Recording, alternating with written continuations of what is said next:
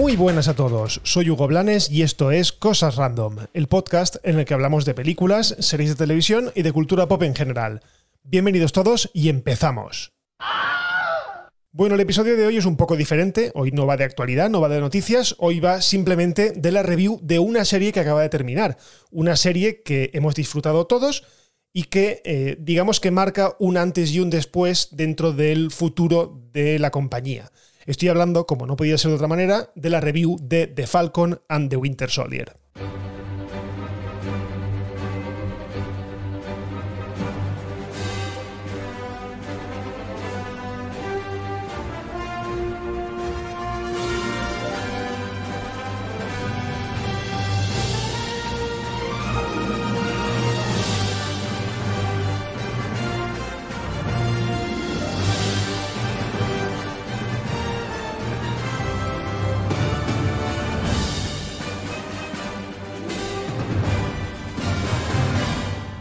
Bueno, primero que nada os voy a poner un poco en antecedentes, y es que la serie Falcon y el Soldado de Invierno, o Falcon and the Winter Soldier, eh, estaba destinada o estaba llamada a ser la primera de las series que se estrenaría en Disney Plus, la primera de las series de eh, Marvel Studios. Pero bien, por avatares del destino y por la pandemia, parece que WandaVision terminó de rodarse y de prepararse muchísimo antes de lo esperado. Y por contra, esta serie, la serie de Falcon, se iba retrasando. ¿Qué pasó? Pues que al final eh, Disney dijo, aquí tengo que estrenar algo y colamos a WandaVision y la metemos antes. Entonces, eh, aquí hemos tenido el primer problema con la serie. Ya no problema, sino la primera comparación o el primer agravio comparativo. Y es que eh, hay muchísima diferencia, al menos de concepto, entre WandaVision y Falcon y el Soldado de Invierno. Digamos que Falcon y el Soldado de Invierno es como una extensión de las películas del Capitán América. Es como una cuarta parte, es como un Capitán América 4 en el que, bueno, ya no tenemos al Capitán América porque no lo despedimos en, en, Game, ¿vale? Eh, lo despedimos entregándole el escudo a Sam Wilson, al Falcon. Y por otro lado tenemos a WandaVision, una serie mucho más centrada en la fantasía, en la brujería, en, en digamos, en la ida de olla. ¿Vale? Son dos series completamente diferentes y yo creo que sería tremendamente injusto compararlas. Ahora bien, compararlas en el sentido argumental, compararlas en el sentido de que salen de la misma empresa, eh, ahí sí que podemos llegar a un punto de comparación en el que la serie de Falcon and the Winter Soldier no arriesga, ¿vale? Yo creo que no le hace falta, ¿vale? La serie da lo que se le espera, ¿vale? Da mucha acción, la serie, no nos equivoquemos, la serie es una sacada de chorra total y absoluta de Marvel Studios metiendo dineros para hacer escenas de acción muy parecidas o iguales a las de las películas, mientras que WandaVision pues, va por su lado, va, eh, es un concepto mucho más eh, abstracto, mucho más fantasioso. Pero bueno, nos centramos ahora en Falcon y el Soldado de Invierno. Bien, eh, la serie se desarrolla seis meses después de lo que pasó en, el, en Vengadores Endgame, ¿vale? Después del segundo chasquido, el chasquido que, que hace este, ¿cómo se llama? Hulk, el Hulk listo, y que hace que todo el mundo vuelva, ¿vale? Aquellos que desaparecieron en Infinity War vuelvan, aparezcan.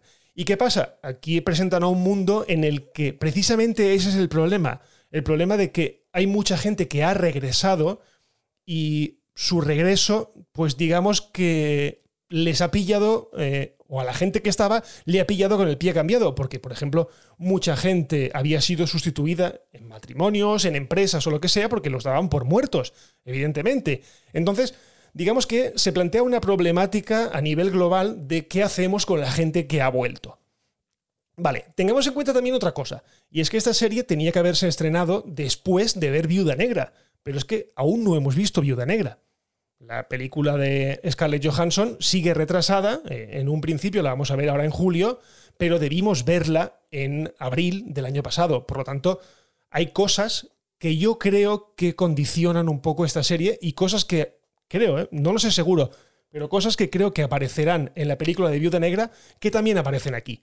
Y por lo tanto, eh, aquí nos hemos quedado un poco con el culo torcido y allí no. Bien, Ahora que he dicho esto, eh, voy a hacer un pequeño disclaimer y voy a, anunciar que eh, este episodio es totalmente lleno de spoilers, o sea, voy a hablar sin ningún tipo de tapujos de la trama, así que si no has acabado de ver la serie o directamente no la has visto y no te interesa, pues apaga este podcast y vuelve cuando lo hagas, ¿vale? Aunque evidentemente si no vas a ver la serie esta, este episodio te importa más o menos que un bledo. Pero bueno, opinión general. A mí la serie me ha gustado, la serie me ha gustado, sí. ¿Me ha gustado? ¿Me ha entusiasmado? No. Eh, yo la pongo al nivel de muchas de las películas de Marvel que las veo, me entusiasman y a la media hora ya no me acuerdo de ellas.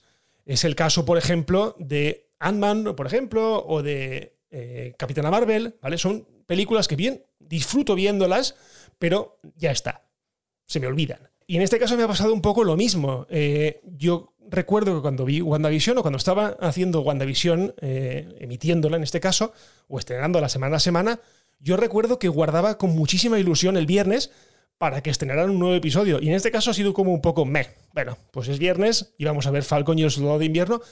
Pero ya os digo, no ha sido una serie que me ha entusiasmado episodio a episodio. Además, también os digo que empieza muy lenta. ¿Vale? Es una serie que nos presenta bien a los personajes, unos personajes que ya conocemos, ¿vale? Lo que pasa es que nos los baja a la tierra, ¿vale? Nos los muestra, digamos, más mundanos, nos muestra a un Sam Wilson que no quiere aceptar el escudo del Capitán América, no quiere ser el Capitán América, eh, cree que no lo merece y por lo tanto lo dona al gobierno. Por otro lado tenemos al Soldado de Invierno, o a Bucky Barnes en este sentido ya, porque ya deja de ser el Soldado de Invierno, eh, a un Bucky Barnes eh, muy arrepentido de todo lo que ha hecho, muy atormentado, de hecho está yendo al psiquiatra, y bueno, es una de las condiciones que le pone el gobierno para que pueda moverse libremente, porque sigue siendo o sigue estando acusado de muchos crímenes que hizo en contra de su voluntad, pero que al fin y al cabo los hizo él. ¿vale?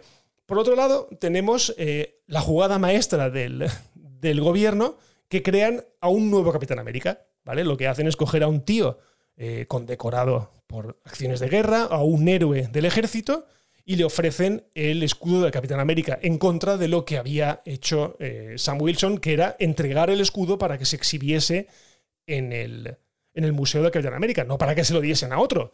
Pero bueno, en este caso se lo dan a una persona, eh, a un tipo que de primeras nos cae mal. ¿Vale? Yo creo que eso es eh, totalmente premeditado. O sea, el John Walker, creo que se llama así, John Walker nos tiene que caer mal porque es un tipo antipático, ¿vale? No tiene poderes, ¿vale? Todavía no tiene ningún tipo de poder, al igual que Falcon, que no tiene ningún poder. Falcon lo único que tiene es que tiene una armadura con unas alas súper chulas y que puede volar. Pero ya está. Bucky sí. Bucky sí que es producto del suero del super soldado y por lo tanto tiene super fuerza como tenía en su día el Capitán América. Bien, los personajes. Yo aquí tengo un problema con los personajes. Empezamos por aquí. Tengo un problema y es que ninguno de los dos personajes me entusiasman. Sí que es verdad que he llegado a empatizar mucho con Bucky, ¿vale? Porque lo conocemos desde hace muchas películas. A Sam Wilson casi también, porque lo conocimos en El Soldado de Invierno, en la primera película que apareció pero siempre ha sido un personaje muy secundario y que me ha dado bastante igual. ¿Vale? En este caso lo hemos visto evolucionar muy mucho como personaje, nos han presentado a su familia, hemos visto que, eh, al igual que nos gustó ver eso con Clint Barton, con Ojo de Halcón, en este caso nos ha gustado verlo con, con Sam Wilson, ver que tiene familia y ver que pues, tiene un entorno que no es eh, un entorno súper ideal de, superhéroe famoso, no, simplemente es hijo de unos pescadores, su hermana de hecho también se dedica al mismo negocio y que por lo tanto es una persona normal y corriente. Os he mencionado que uno de los problemas eran los personajes, para mí, ¿vale? El segundo problema más grande que le veo, y creo que es el problema principal que tiene esta serie, es que es demasiado dependiente de todo lo que ha pasado en las películas anteriores. Está claro que Marvel quiere que lo veamos todo, ¿vale? Y gente como yo lo vemos absolutamente todo. Pero, por ejemplo, WandaVision era una serie que se sostenía un poquito más eh, independientemente.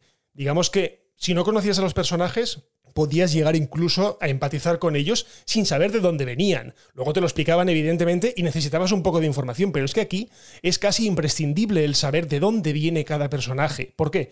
Porque por un lado tenemos a Sam y a Bucky, ¿vale? Dos personajes que ya vienen de las otras películas, vemos un poco por qué se llevan mal al principio, por qué, porque se pelearon.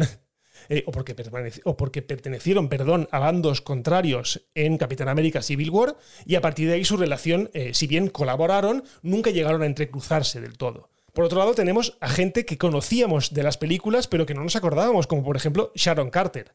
El personaje interpretado por Emily Van Camp hacía bastante que no la veíamos, de hecho desde Civil War que no la vimos. El varón Zemo, por ejemplo, otro de los personajes que salen aquí y que si tú no has visto nada del UCM, pues directamente no sabes quién es, no sabes por qué se conocen, no, saben, no sabes por qué lo miran con desconfianza. Evidentemente, eh, el baloncemo es el malo principal de Capitán América Civil War, es aquel que consigue que Tony Stark y Steve Rogers se cabren uno con el otro y digamos que los Vengadores rompan o se, digamos, se, se dividan, ¿vale? Se dividan.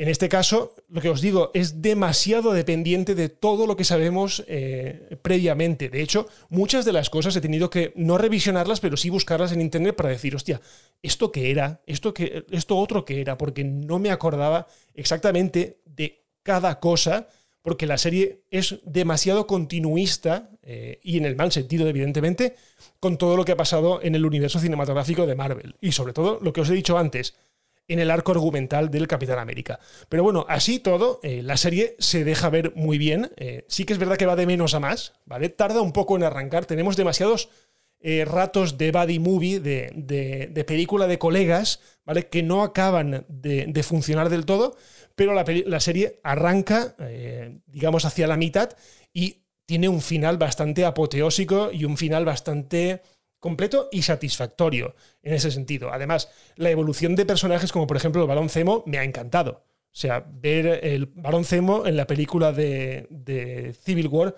era un hijo de perra directamente. Y aquí, aparte de ser un cabrón, porque lo es, ¿vale? Es un tío, eh, es, un villano, es un villano gracioso, es un villano con mucha clase, es un villano eh, que tiene hasta toques de humor. Y eso me gusta porque además eh, sirve además de contrapunto entre la frialdad del soldado de invierno y, bueno, la moralidad de Sam Wilson.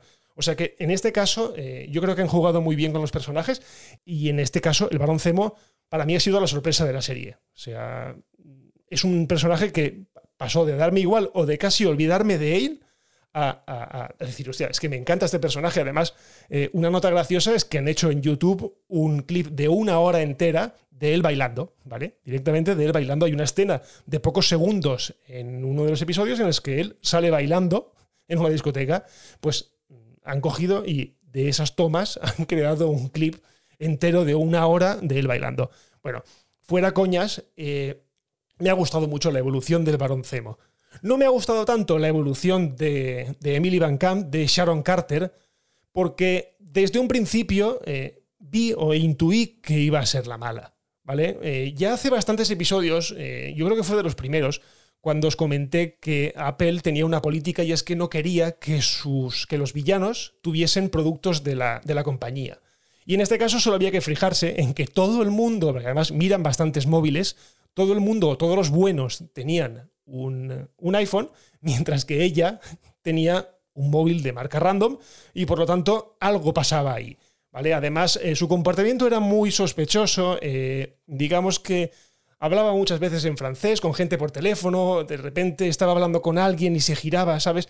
Eh, era como, como muy sospechosa. evidentemente ellos querían que sospecháramos de ella desde un primer momento y al final no ha sido sorpresa. O sea, Sharon Carter se ha convertido en una especie de villana, ¿vale? Una villana de continuidad, ¿vale? Que en teoría vamos a verla en futuras entregas de lo que sea, ¿vale? Pero no me ha gustado porque a mí Sharon Carter era una, un personaje que me gustaba mucho, ¿vale? Fue una evolución de lo que fue su tía, que era la gente Carter, Peggy Carter, y aquí que la vuelvan mala, pues no me acaba de gustar. Sí que es verdad que cualquier personaje en el UCM es susceptible de hacerse malo, y esto no tiene que ser ningún problema, pero no sé, mm, la guardaba con un poco de cariño y ahora ver que es mala, pues, pues me decepciona un poco. Pero bueno, eh, cosas importantes se han establecido otros personajes que van a seguir dentro del UCM y eso es importante. Por ejemplo, eh, el que era eh, el Capitán América en esta serie, al final deja de serlo, deja de serlo porque se pasa a tres pueblos, porque mata a una persona en una escena potentísima. O sea, esa escena creo que fue en el episodio 4 de él con el, con el escudo del Capitán América matando a una persona, me parece increíble. Y ojo, que Capitán América original mató a muchísima gente, pero sí que es verdad que este mata a una persona, o a un terrorista en este caso, lo mata enfrente de un montón de gente, eh, además con una, con una rabia y con, una, con un odio increíble, entonces le hace, eh, digamos que la gente, perdón, que la gente no, en este caso que el Senado o el Congreso de los Estados Unidos le despoje del escudo y le quite el título de Capitán América. Claro, a esto pues digamos que al tío no le sienta nada bien, y entra en escena un personaje que para mí fue totalmente, eh, eh, digamos, de sorpresa. ¿Por qué? Porque se sabía que había un cameo especial en el episodio 5. ¿Vale? Todos nos imaginábamos o nos flipamos como siempre, porque siempre hacemos lo mismo. Nos flipábamos con que sería eh, Chris Evans, o sea, que sería Capitán América, quien aparecería, pero no. Al final fue Valentina de no sé qué, no sé cuántos, no sé quintos, ¿vale? Interpretada por la genial Julia Louis Dreyfus, que para quien no la conozca, es una de las protagonistas de Seinfeld y la protagonista absoluta de una de las mejores comedias de los últimos años, que es VIP y que actualmente se encuentra en la plataforma de HBO. Bien, eh, esta, eh, digamos que la adición de esta, la introducción, perdón, de esta actriz ha sido una mera anécdota y que yo creo que tendrá eh, cierta continuidad en el futuro, ¿vale? es al final el personaje que convierte a quien era el Capitán América en el US Agent, el soldado estadounidense, que es otro de los personajes del universo de los cómics de Marvel. una especie de Capitán América con el suelo del supersoldado inyectado, evidentemente, con super fuerza, pero que no es el Capitán América. Además, su traje es, eh, digamos, parecido, pero es negro, es, muy chulo, la verdad. Y la verdad es que eh, trasladado a cómo queda en la serie, queda muy, muy bien. Así que bueno, eh, la serie digamos que termina con este hombre ya, estas fichas colocadas y con un Sam Wilson que evidentemente, como todos sabíamos, y además es que se había filtrado ya, se había visto el traje en juguetes, acepta el escudo del Capitán América, además de una manera muy, muy épica. ¿Vale? Porque eh, esto sí que lo hace muy bien la serie. La serie yo creo que ha llegado en el mejor momento porque trata mucho el tema del racismo, el tema de por qué un Capitán América no puede ser negro. ¿vale? Eh, además, nos presentan a una persona, un tal Isaías no sé qué, eh, no me acuerdo bien, una persona que le dieron el suero del supersoldado, que se ve que de ahí, de él, sacaron todas las muestras para crear los sucesivos supersoldados y que no le habían dejado ser el Capitán América. ¿Por qué? Porque era negro. ¿Vale? Además, lo repudiaron mucho y está dado por muerto precisamente porque estaba buscado por la ley directamente porque no estaban de acuerdo con que él fuese negro, y, o sea, perdón, con que fuese el Capitán América. Entonces decidieron hacerlo desaparecer y él, digamos que se ocultó.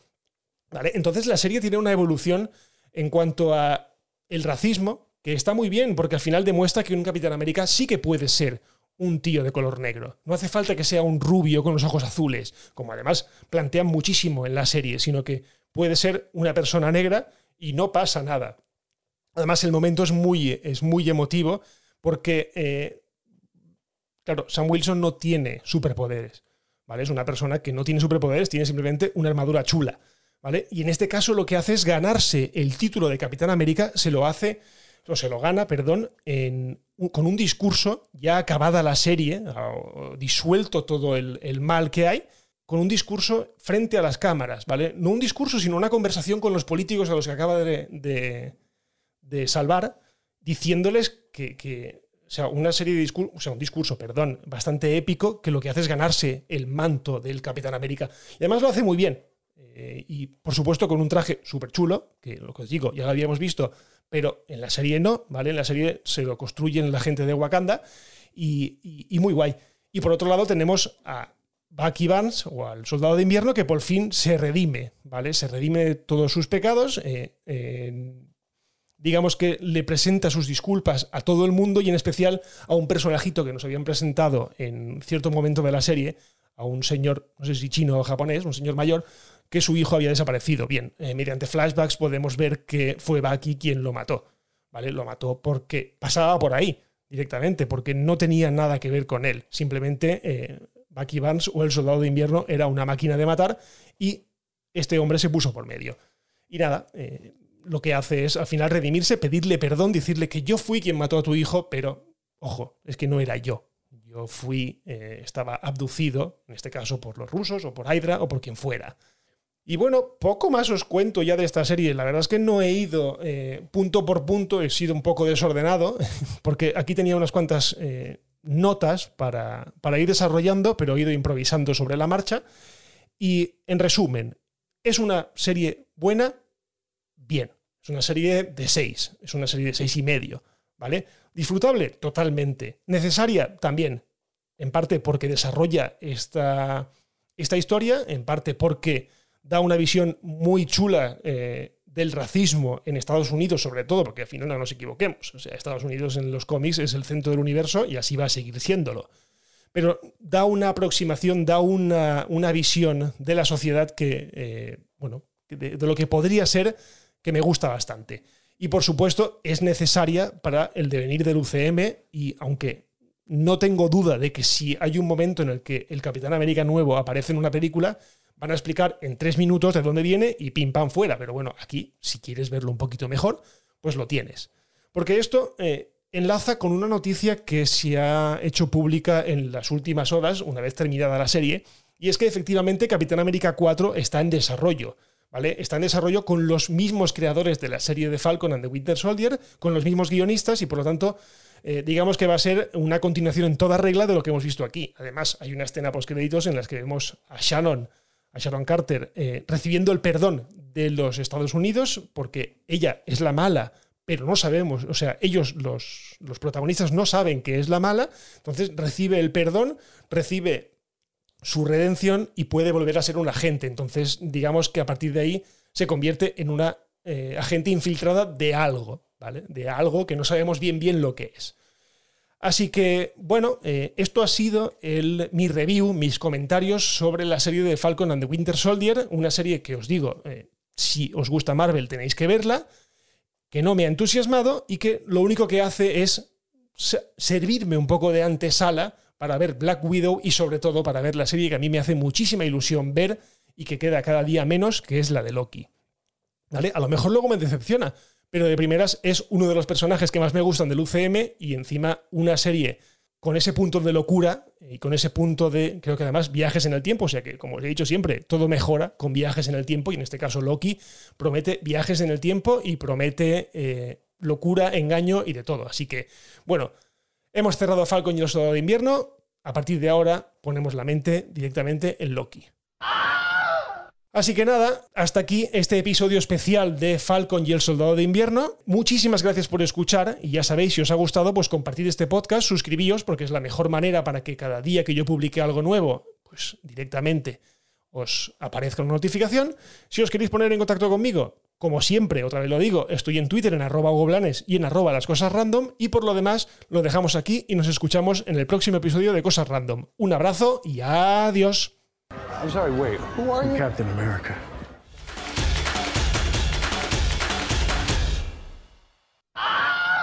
Bye bye, hasta otro ratito, ¿eh?